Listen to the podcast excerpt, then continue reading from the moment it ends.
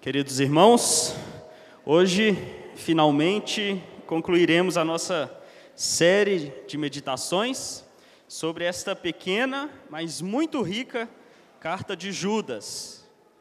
Meditaremos hoje a partir do verso 17, indo até o final da carta, no verso 25.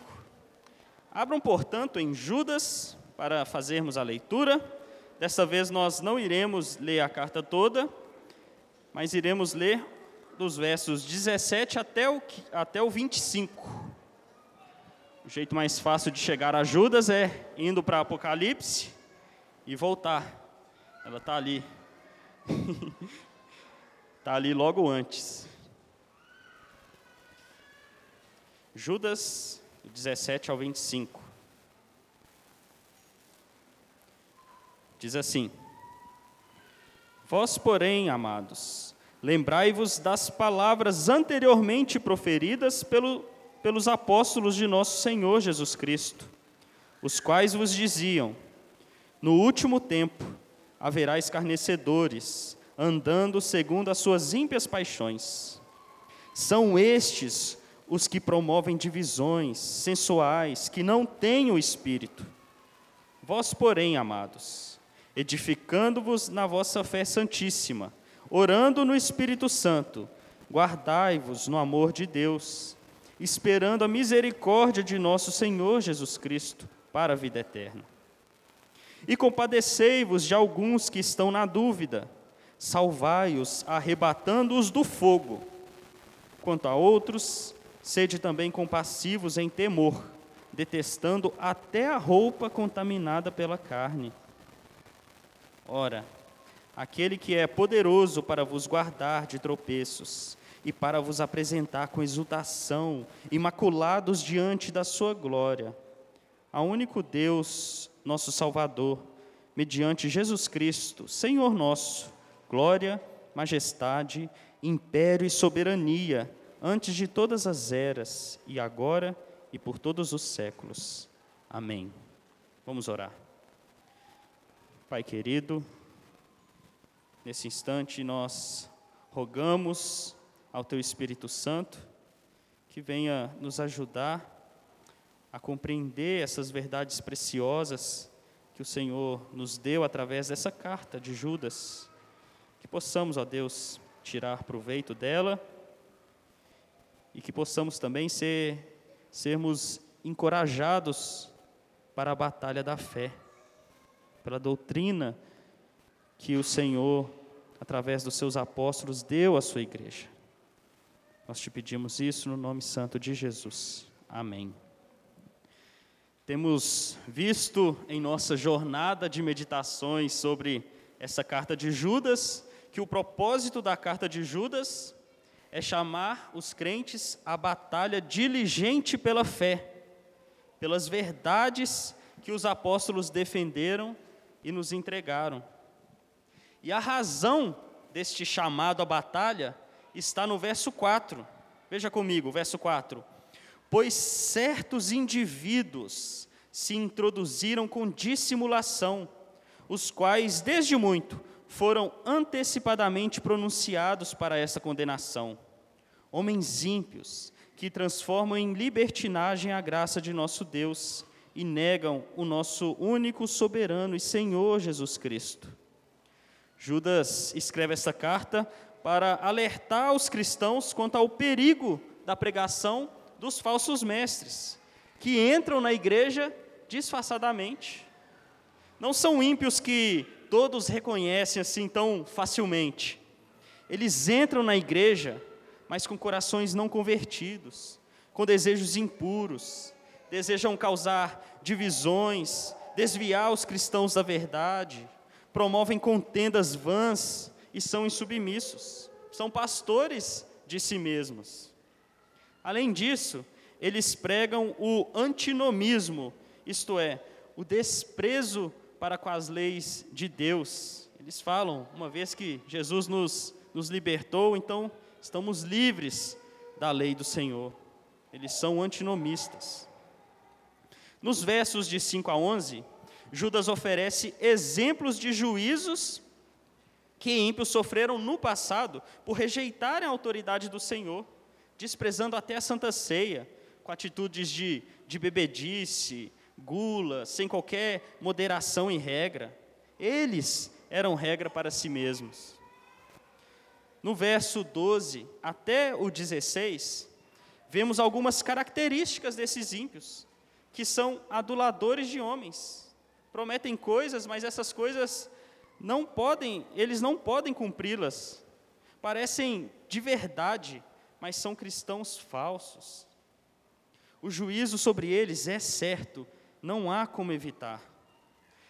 E então, finalmente chegamos na última parte do nosso estudo sobre esta carta, onde temos aqui agora é, instruções de Deus para nos fazer prevalecer contra os falsos cristãos. Precisamos lutar e agir com as armas certas que Deus nos oferece aqui na carta de Judas. Se você está em uma batalha, você precisa de armas efetivas para poder prevalecer. Uma vez, quando estava logo no início da igreja Peregrinos, lembro de uma situação que eu achei muito engraçada. Eu estava certa vez brincando de lutinha com algumas crianças e eu era o inimigo. E aí uma das crianças estavam ali falando que estaria tacando fogo em mim para me vencer. Outras água, alguns bombas. Mas eu achei engraçado que um chegou para mim e falou: "Eu sei como que eu vou te derrotar". E aí eu falei: "Como?" Ele olhou para mim e falou: "Shampoo de adulto nos seus olhos". E então isso devia ser muito ruim para ele. Tudo bem que um shampoo de adulto não faz nada demais, mas para essa criança era uma arma poderosa. Judas nos mostra qual é a arma correta que precisamos ter para não nos perdermos na batalha. Mas além disso, nos mostra também como deve ser a nossa postura diante das batalhas contra os que pervertem a mensagem do Evangelho. A primeira instrução, portanto, é a que está no verso 17, que diz assim: verso 17: Vós, porém, amados, lembrai-vos das palavras anteriormente proferidas pelos apóstolos de nosso Senhor Jesus Cristo. Aqui há uma mudança de ênfase na carta. Nos versos anteriores, Judas falava sobre, sobre certos indivíduos, sobre estes homens, sobre os tais, e agora, no verso 17, é dito: Vós, porém, amados, traçando aqui um contraste entre os falsos cristãos e os cristãos verdadeiros. Os falsos cristãos são aqueles que desprezaram as antigas profecias e o juízo de Deus sobre eles. Os exemplos dos juízos de Deus não causam nele temor. Eles não têm receio de serem cristãos falsificados. Sem qualquer recato, desprezam as verdades bíblicas, ao mesmo tempo que participam da igreja, participam até da ceia do Senhor. Eles não têm o verdadeiro senso das proporções e por isso eles não têm freio. O que eles puderem fazer para alcançar os seus objetivos, eles farão, ainda que seja necessário pisar nas sagradas Escrituras. Embora isso seja verdade para eles, Judas diz que isso não é verdade para os crentes. A palavra de Deus deve ser por nós honradas e temidas. Não podemos agir com, como tolos, mas devemos ser aqueles que se guiam pelas verdades do Evangelho. Somos daqueles que preferem perder um olho e ser salvo, do que ter os dois e sofrer condenação no inferno pois sabemos que não há condenação pior do que o juízo que vem de um Deus justo e irado pelos pecados. Os juízos temporais de Deus no decorrer da história, como o de Sodoma e Gomorra, são somente um pré-anúncio do juízo final que virá. Mas sabemos também que não há lugar melhor para se estar senão em Jesus ainda que isso custe perder todas as coisas aqui dessa, nessa vida, como dizia Lutero, uma masmorra com Cristo é um trono, e um trono sem Cristo é um inferno. Os falsos cristãos saberão desta verdade, mas saberão quando não puderem fazer mais nada, saberão para a condenação. Nós, cristãos, já sabemos de verdades gloriosas. Deus não nos deixou ignorantes com relação aos valores eternos. Por isso, Judas coloca aqui, no verso 17, a primeira ordem: lembrai-vos. O lembrai-vos aqui não está restrito à memória meramente, mas a uma lembrança que nos impulsiona a agir. É como se você estivesse pronto para dormir à noite e quando finalmente se deitou, você se lembra que tem uma panela no fogo. Essa lembrança requer de você uma atitude. Jesus fez esse tipo de alerta algumas vezes, como por exemplo em Lucas 17:32, quando ele disse: "Lembrai-vos da mulher de Ló, a fim de ensinar os seus discípulos a não incorrerem no mesmo erro dela."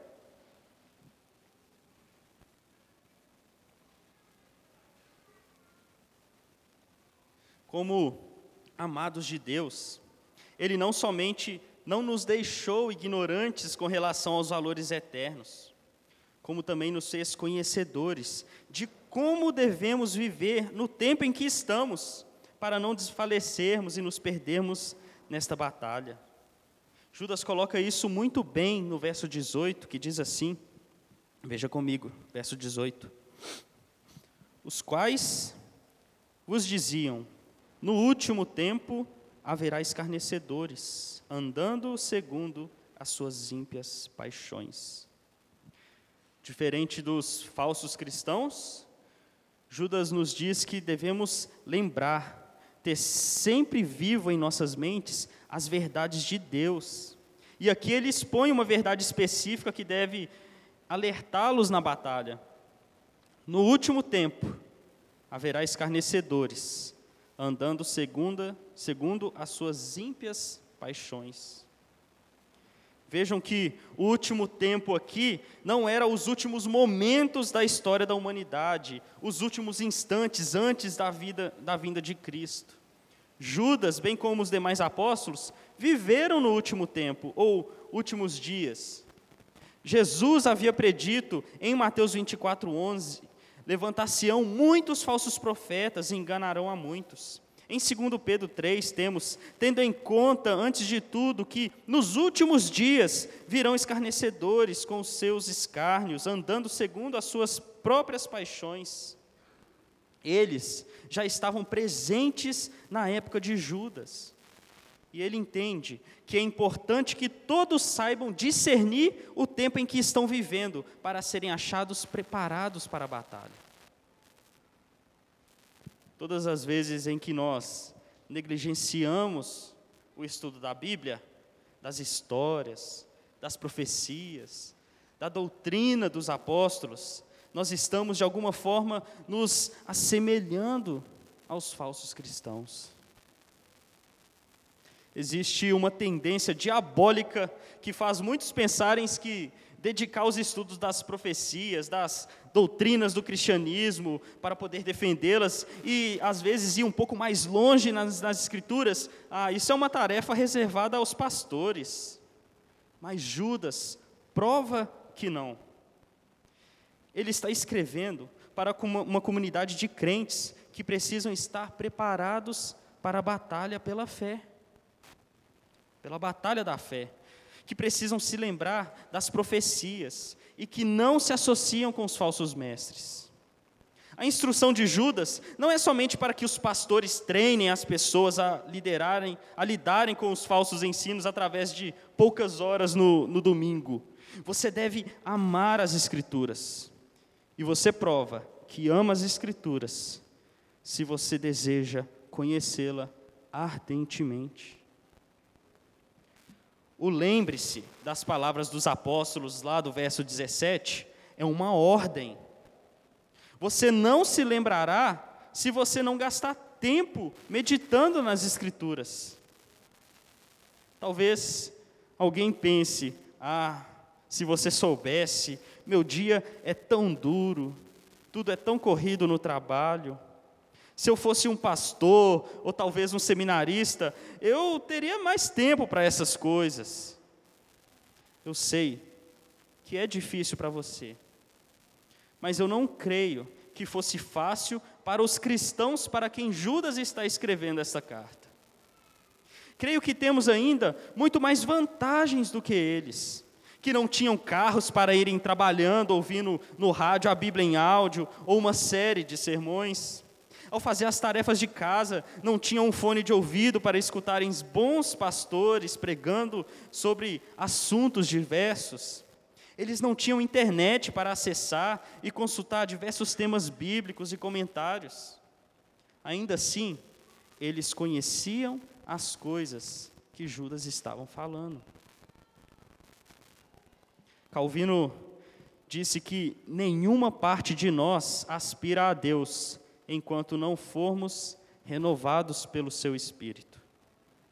A evidência de que você recebeu o Espírito Santo é porque você aspira por Deus e, portanto, deve desejar conhecê-lo e conhecer a sua verdade. O pastor John, McCraft, pregando sobre Judas, falou sobre a progressão de alguém que está na igreja, mas rejeita as doutrinas ou não dá valor a elas. A progressão que ele colocou dessas pessoas é a seguinte: ele, ele disse, se você negligenciar as doutrinas, você ficará à deriva. Se você estiver à deriva, você será seduzido. Se você for seduzido, você será um apóstata. Se você for um apóstata, você sofrerá condenação eterna. Dessa forma, a carta de Judas será um chamado para a batalha contra você. Judas continua desmascarando os falsos cristãos no verso 19. Veja o que diz o verso 19. São estes os que promovem divisões sensuais, que não têm o espírito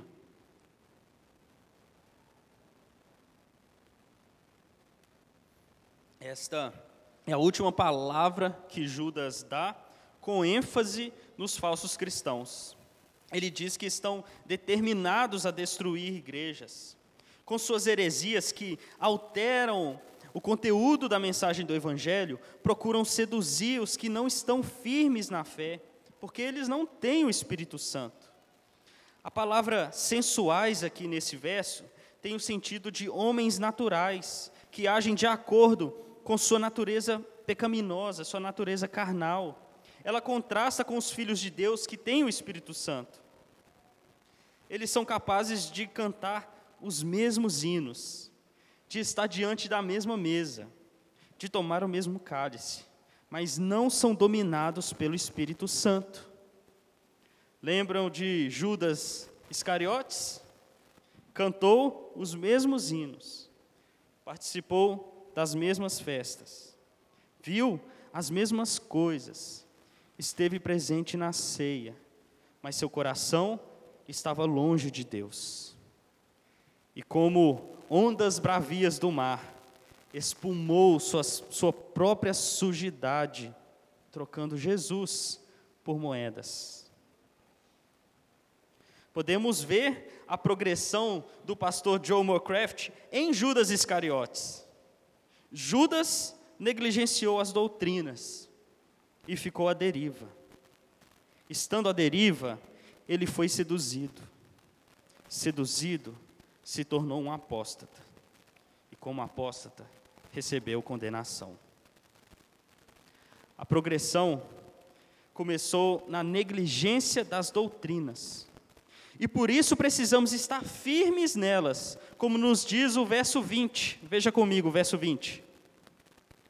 Vós, porém, amados, edificando-vos na vossa fé santíssima, orando no Espírito Santo, Judas contrasta novamente os falsos cristãos do verso 19, se dirigindo aos crentes como amados.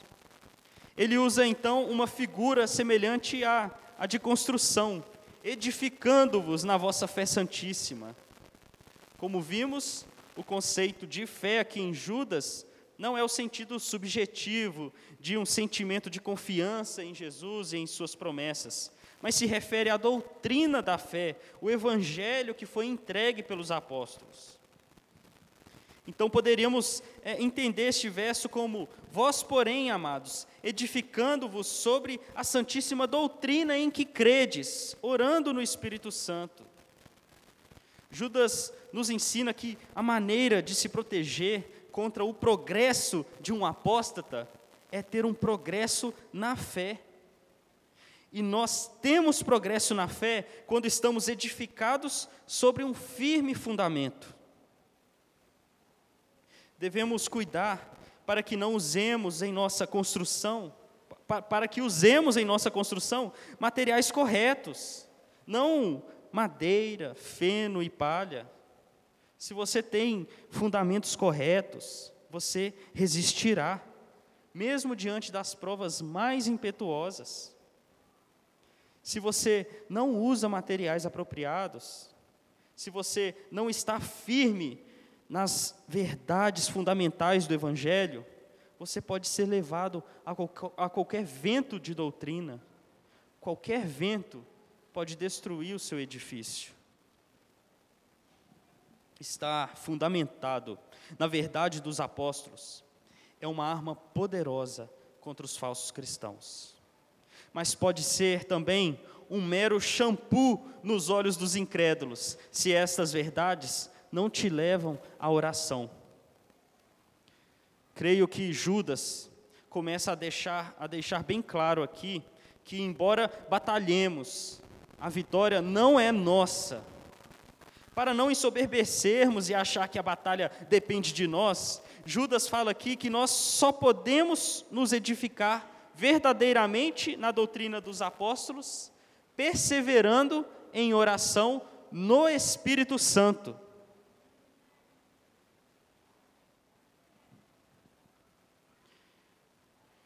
Judas destaca a necessidade de orações no Espírito Santo, não no sentido de que há orações verdadeiras sem o Espírito Santo, isso é um absurdo, mas que os homens, por vezes, são tentados a fazer orações vazias, vãs, sem discernimento.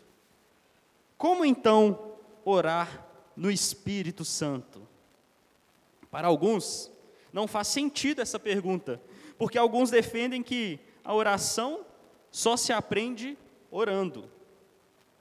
O autor cristão Andrew Murray escreveu um livro sobre oração chamado Com Cristo na Escola de Oração.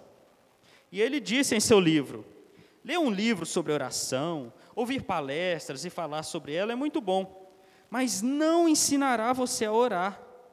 Você não consegue nada sem exercício, sem prática.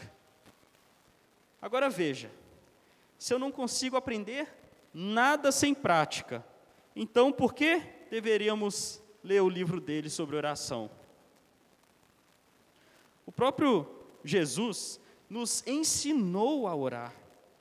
Temos ali a famosa oração do Pai Nosso. Oração é algo ensinável. Oração de verdade é aquela que foi aprendida com Jesus através de Sua palavra. Em Romanos 8, 26, nos diz que o homem, por si mesmo, não tem capacidade de orar e que, portanto, precisa de ajuda do Espírito Santo. É dito lá, também o Espírito, semelhantemente, nos assiste em nossa fraqueza, porque não sabemos orar como convém.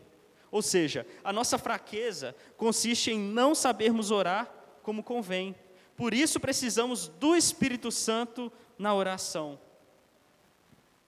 Existem várias formas e perspectivas de enxergarmos a ajuda do Espírito Santo em nossas orações mas eu gostaria de, de destacar uma perspectiva que acredito que possa é, nos ajudar aqui de maneira bem prática. Quando o Espírito Santo inspirou o livro dos Salmos, o Espírito Santo escolheu Davi e outros homens para escrevê-los, e isso faz parte dessa ajuda do Espírito Santo na oração. Abram em 2 Samuel 23. 2 Samuel, capítulo 23. Vamos ver o que é dito lá no verso 1 e no verso 2. 2 Samuel 23, verso 1 e 2.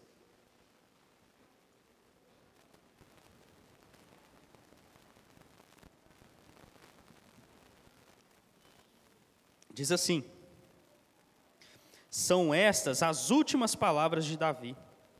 Palavra de Davi, filho de Jessé, palavra do homem que foi exaltado, do ungido do Deus de Jacó, do mavioso salmista de Israel.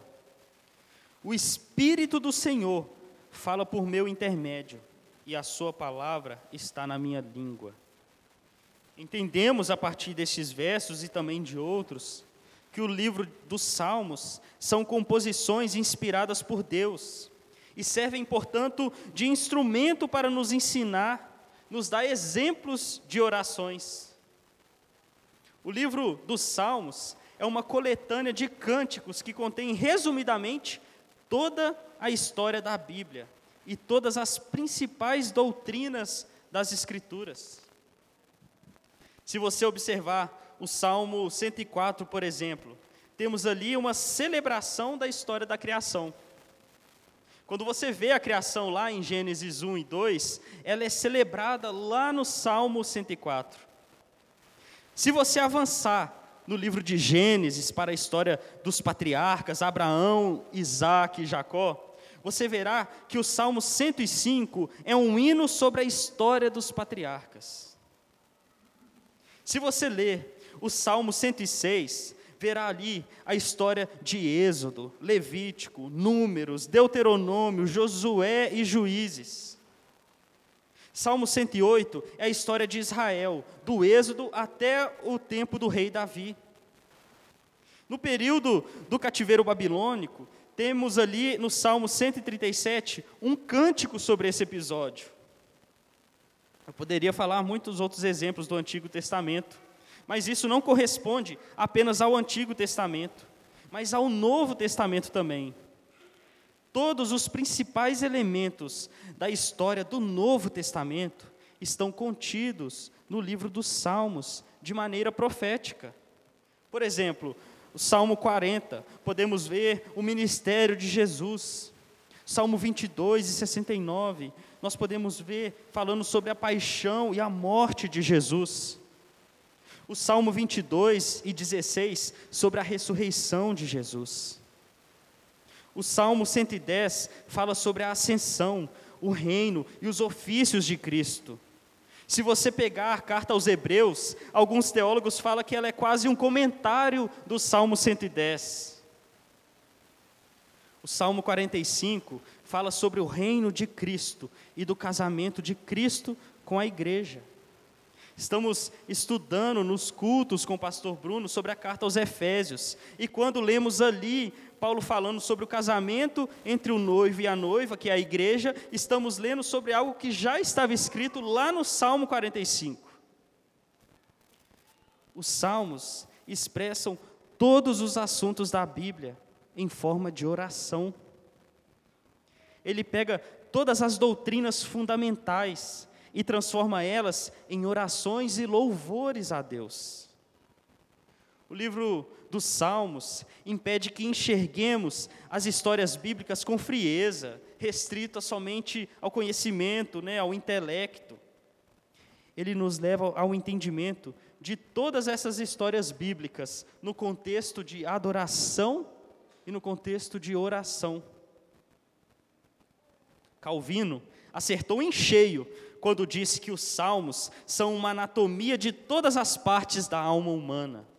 Isto é, os salmos oferecem uma ampla gama de, de expressões e emoções humanas, servindo como um espelho da experiência humana. Considerando tudo isso, se você quer orar no Espírito, você não precisa recorrer a experiências de êxtase, falar coisas que sua mente não compreende. Você deve orar segundo as Escrituras, conforme o Espírito Santo nos ensina. Algo prático e que é sugerido por alguns cristãos reformados, quando ensinam as pessoas a orarem biblicamente, é fazer uma leitura orante. Isso não é uma, uma proposta de reza católica romana, onde você vai ler um salmo e no final dizer um amém e pronto. A leitura orante é uma leitura que você não vai somente ler, mas você vai intercalar aquilo que você está lendo com suas palavras espontâneas a Deus. Isso é um modo de nos ajudar a orar biblicamente. Por exemplo, se você pegar o Salmo 5, você poderá notar que ele é bastante interessante para ser lido, talvez pela manhã, ao acordar. Ele é uma oração que Davi fez de manhã. Uma forma de fazer essa leitura orante é ler todo o salmo e depois ler dois ou três versículos iniciais e orar com suas próprias palavras em cima deles, fazendo deles como guias para as suas orações. Vamos fazer um exemplo aqui no Salmo 5. Farei a leitura dos três primeiros versos, que diz assim: Dá ouvido, Senhor, as minhas palavras e acode ao meu gemido. Escuta, Rei meu e Deus meu, a minha voz que clama, pois a ti é que imploro. De manhã, Senhor, ouves a minha voz. De manhã te apresento a minha oração e fico esperando. Ao ler estes três, três versículos, você pode orar pedindo que o Senhor abençoe o seu dia, que você seja guardado das, das tentações, que consiga ter confiança de que Ele está ouvindo suas orações e que Ele te ajude a cumprir os seus afazeres desse dia para a sua glória. Então você continua nos próximos três versos: Pois tu não és o Deus que se agrade com a iniquidade, e contigo não subsiste o mal. Os arrogantes não permanecerão à tua vista, aborreces a todos os que praticam a iniquidade. Tu destróis os que proferem mentira. O Senhor abomina ao sanguinário e ao fraudulento. Estes versos falam, falam que Deus não tem prazer na iniquidade. Você pode orar em cima deles, pedindo a Deus que te livre dos caminhos da iniquidade, que você não venha cair nos mesmos pecados dos sanguinários e fraudulentos.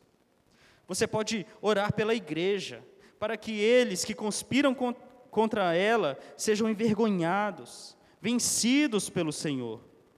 E assim por diante, você pode fazer isso em todo o salmo. Isso não é uma regra que eu estou dando, apenas uma dica prática dentre muitas, mas com ênfase no fato de que nós devemos aprender a orar no Espírito Santo, aprendendo a orar com Ele. Isso, com os salmos, é uma forma de somente estar impregnada com a palavra de Deus, quando você faz essas práticas de orações. As orações dos filhos de Deus que estão na Bíblia são recheadas com as verdades dos salmos. A oração de Jonas no ventre do peixe, por exemplo. São citações reunidas de vários versos do livro de, de, Salmos, tais como o Salmo 42, verso 7, 31, 22, 69, 1, dentre outros. Ele encerra lá a oração, Jonas encerra sua oração dizendo: Ao Senhor pertence a salvação, que é algo que está ali no Salmo 3, verso 8. Claro que tudo isso não terá valor se as nossas orações não forem acompanhadas de fé, confiança total na pessoa de Jesus e um coração entregue, contrito. Você deve se aproximar dele em orações, crendo que ele existe e que ele é galardoador daqueles que o amam. Após Judas oferecer a arma da edificação na fé santíssima e da oração no Espírito Santo, temos a terceira arma no verso 21 de Judas. Volte lá agora para Judas, vamos para o verso 21.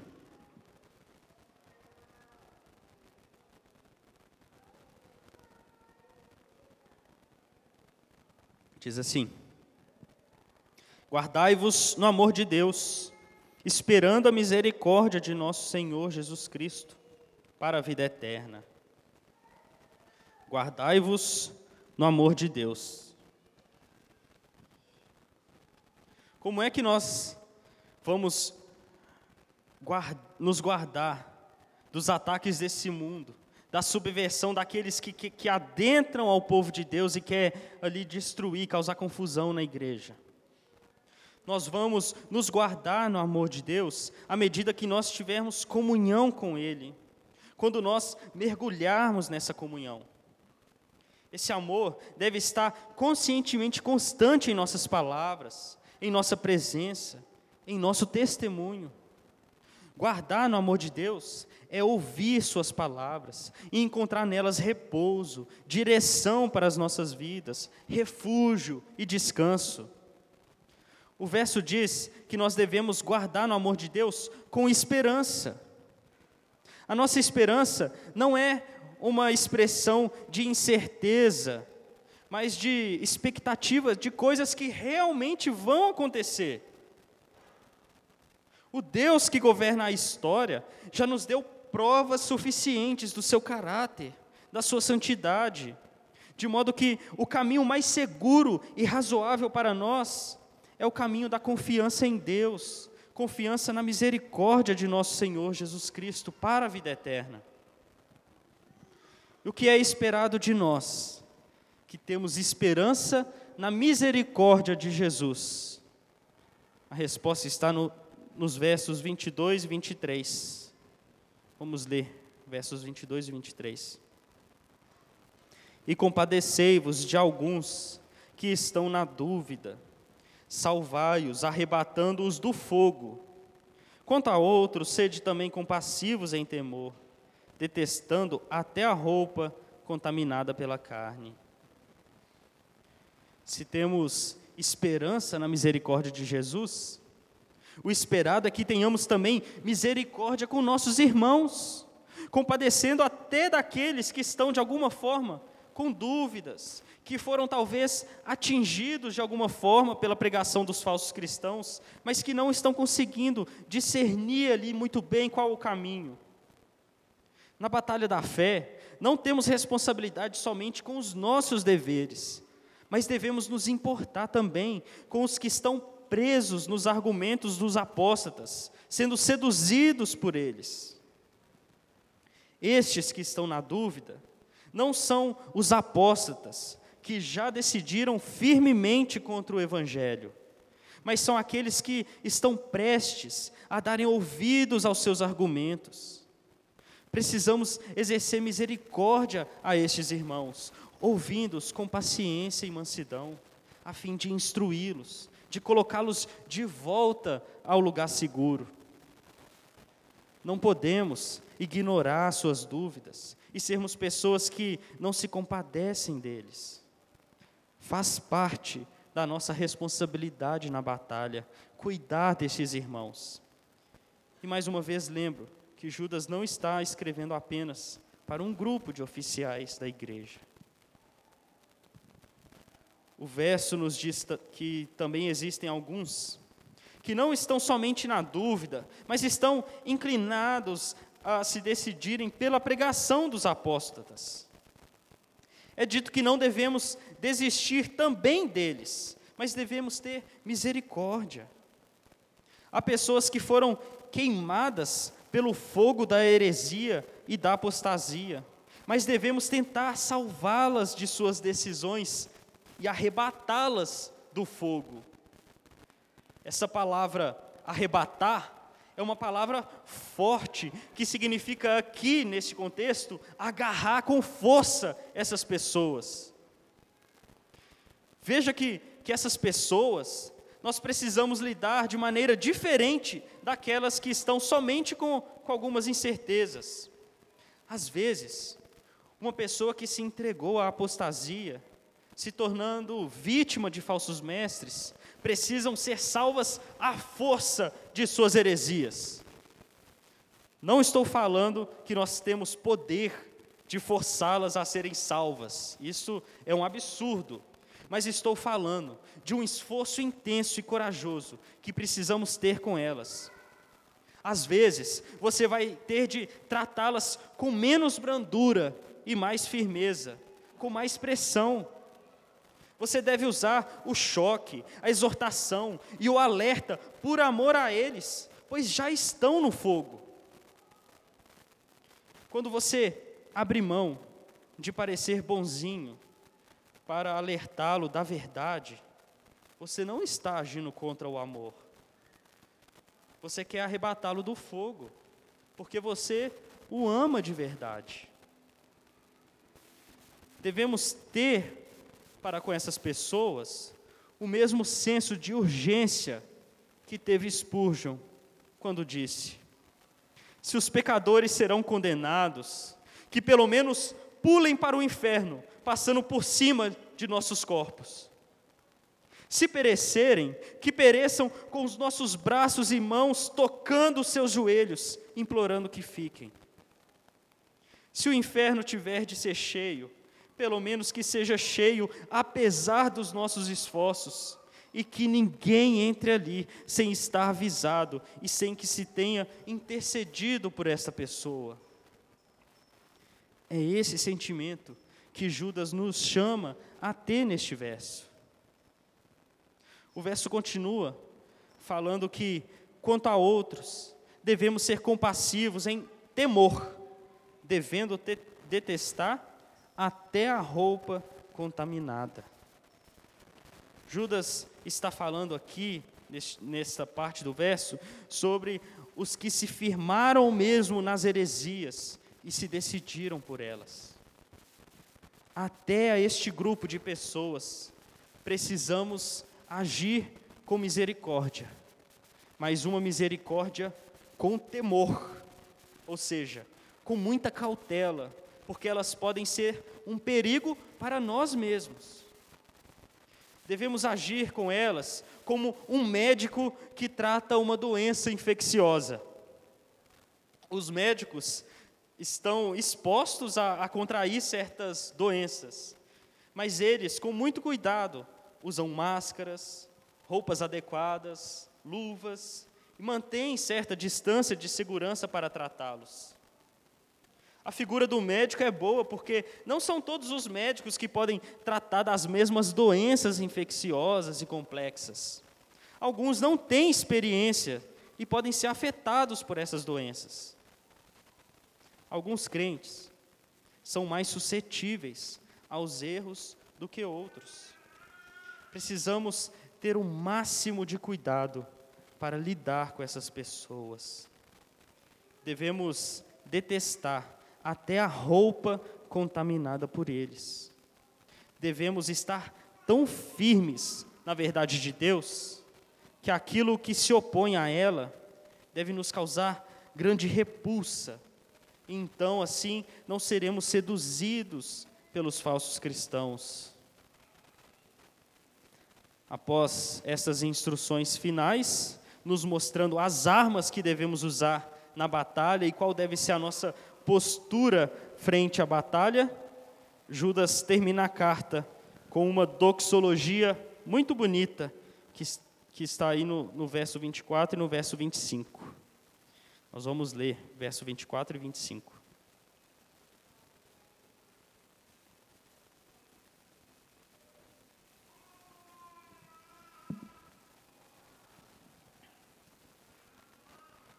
Ora, aquele que é poderoso para vos guardar de tropeços e para vos apresentar com exultação, imaculados diante da sua glória.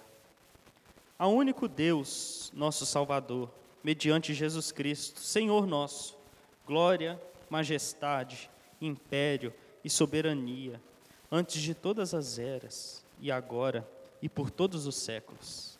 Amém. Não tem uma forma melhor de terminar esta pequena carta e essa pequena e importante carta do que nos lembrando do nosso Salvador Jesus Cristo. Ele que nos arrebatou do fogo, sofrendo na cruz a nossa condenação. Ele não foi como um médico que usou roupas especiais e escudos para se proteger de nós. Ele foi exposto, disposto a se entregar, porque ele foi santo, ele foi o segundo Adão, diferente de nós. Ele não se deixou contaminar por nossa doença, mas ele se apropriou dela na cruz para nos livrar da condenação. Por isso, Judas termina falando que ele é poderoso para nos guardar de tropeços e nos apresentar imaculados diante de Sua glória. Nós seremos preservados não por causa das nossas próprias forças, da nossa própria sabedoria em lidar na batalha, mas a nossa preservação foi conquistada por Ele na cruz. Por isso, devemos batalhar, mas não uma batalha em que nós podemos nos perder, mas uma batalha que enfrentamos, cuja vitória é certa, e nós enfrentaremos esta batalha com louvores de que Ele é glorioso, majestoso, soberano, antes de todas as eras, e agora, e por todos os séculos. Amém. Bom, finalizamos o, o estudo dessa pequena, importante e difícil carta também para se estudar. Mas agora é o momento das perguntas e os irmãos é, fiquem na liberdade, caso queiram fazer alguma pergunta do que foi falado hoje. É, o Vitor aqui na frente.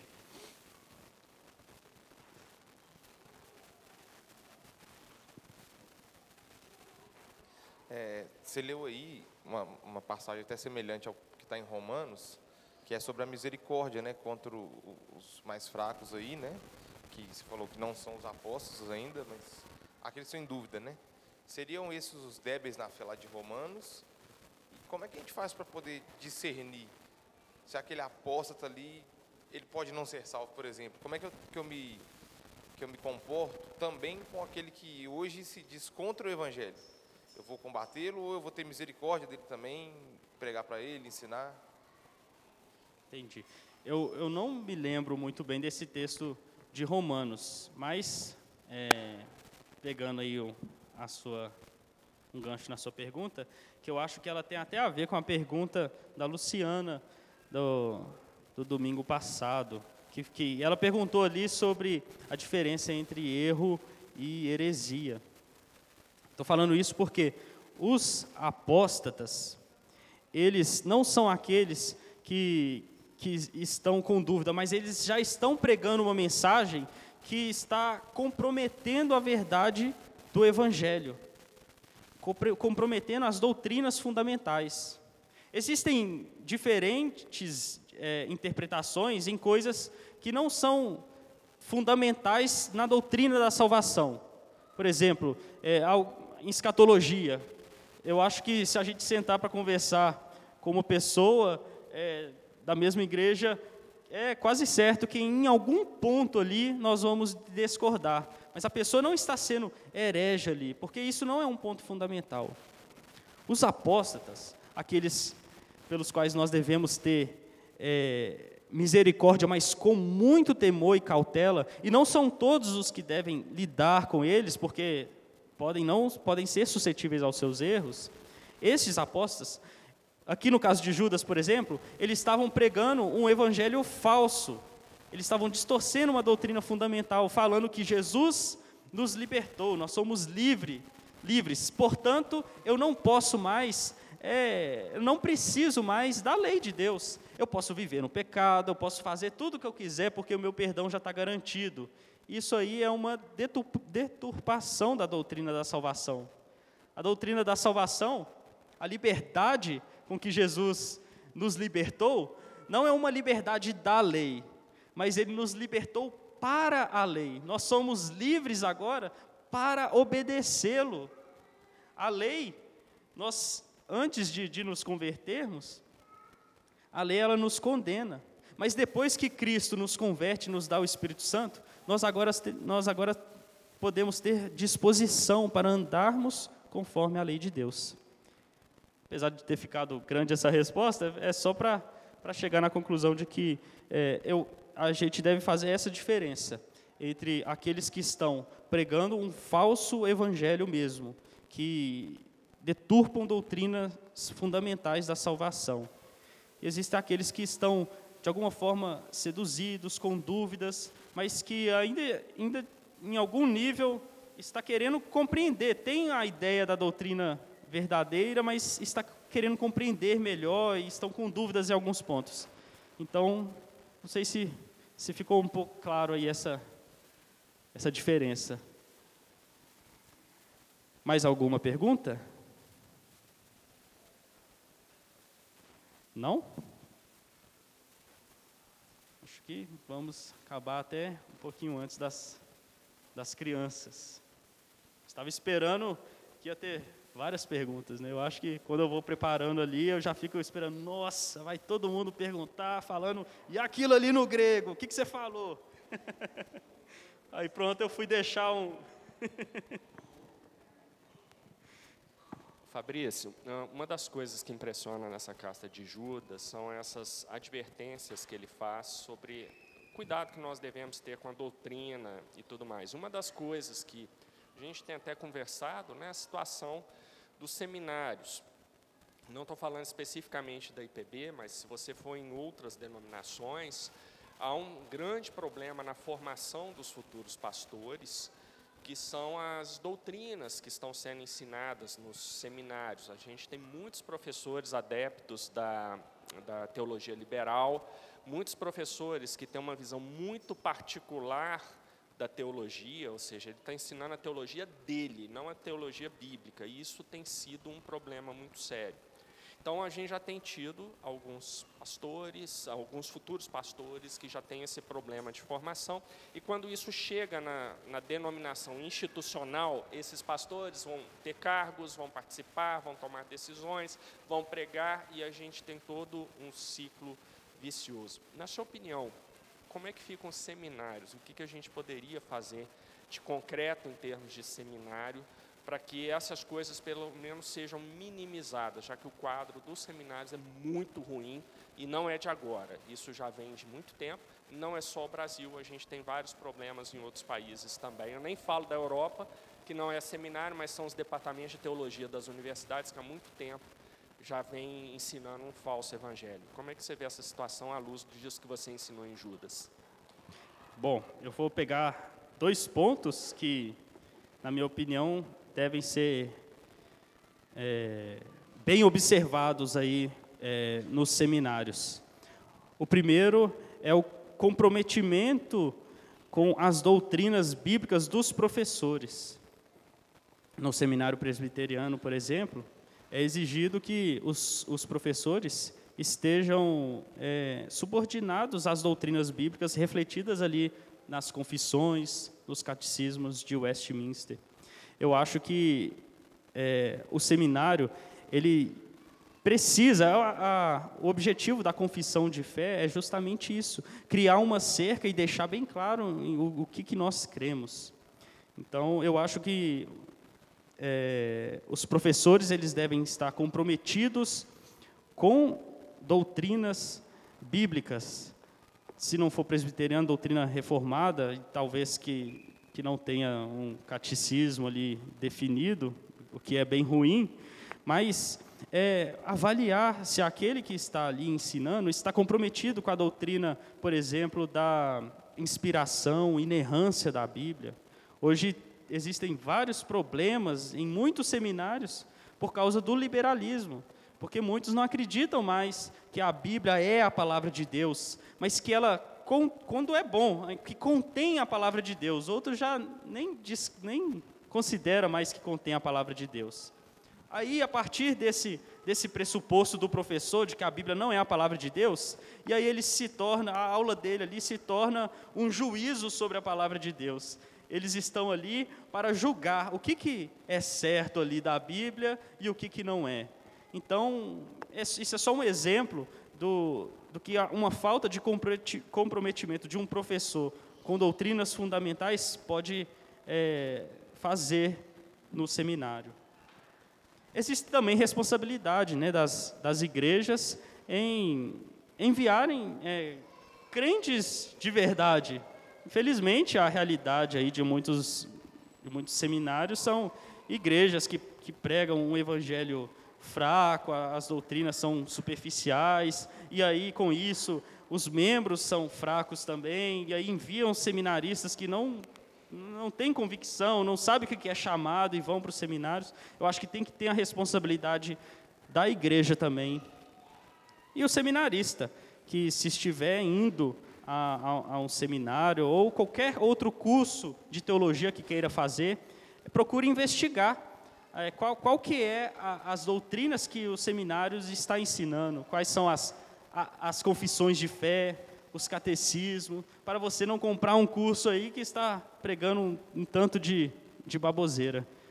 Existem, eu acho, outros fatores, mas na minha visão, eu acho que se a gente tivesse esses três pilares, a gente consegue caminhar é, em uma dire, direção melhor do que aqui que estamos.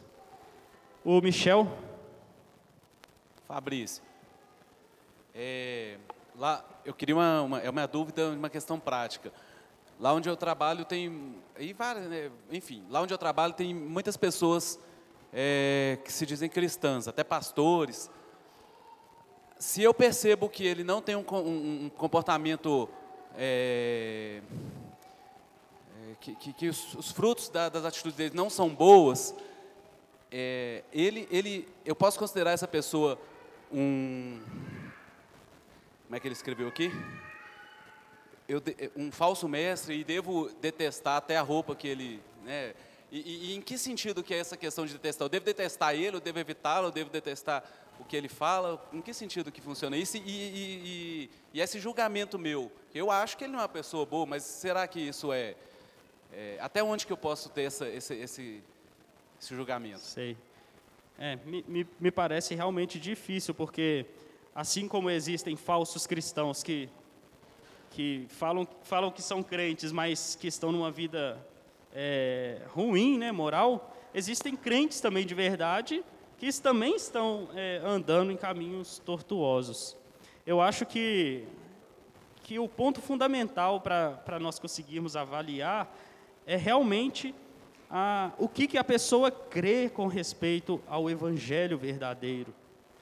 Às vezes o comportamento mal dela vem, não porque ela simplesmente está pecando como um crente do Senhor que precisa de arrependimento, mas ela está pecando porque ela acredita no evangelho falso, o evangelho fraco, que não requer uma vida piedosa, que, não, que, que nos afasta das leis de Deus.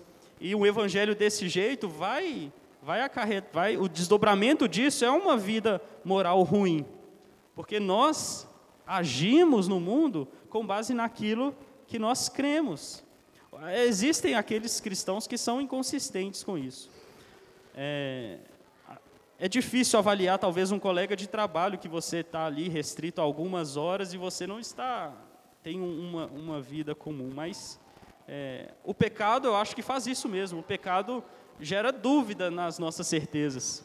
A nossa doutrina, por exemplo, assim falando agora no nível individual da doutrina da certeza da salvação, é certo, nós temos certezas da nossa salvação. Mas quando nós pecamos e caímos, muitas vezes, o pecado gera dúvida se nós somos de fato cristãos. Eu acho que esse é um, é um efeito do, do pecado. Então, eu no, no seu caso, não, não sei te dar assim, uma orientação tão precisa para falar é é um apóstata, é um que está na dúvida. Eu acho que é, que, é, que aquilo que ele crê com relação ao Evangelho é que vai ditar isso mesmo, sabe? Então vamos orar. Santo Deus, nós te agradecemos, porque tivemos o privilégio de poder percorrer na carta de Judas e vermos ali o que o Senhor requer de nós como igreja e nós individualmente. Que o Senhor, através do Teu Espírito Santo, nos faça ser guerreiros, batalhadores da, pela fé, que possamos, ó Deus, de fato, estarmos dispostos a, a viver aqui nesse mundo com esse espírito de batalha, mas uma batalha visando a glória do Senhor, visando, ó Deus, a saúde da tua igreja. Que o Senhor, ó Deus, faça com que essas meditações fiquem gravadas em nosso coração, em nossa mente, que possamos, ó Deus, agir aqui nessa terra, aqui em nossa igreja, é, de acordo com estes princípios aqui revelados. Dá sabedoria aos oficiais, aos membros, para que sejamos, ó Deus, uma igreja que batalhe contra os falsos ensinos. É no nome de Jesus que nós oramos. Amém.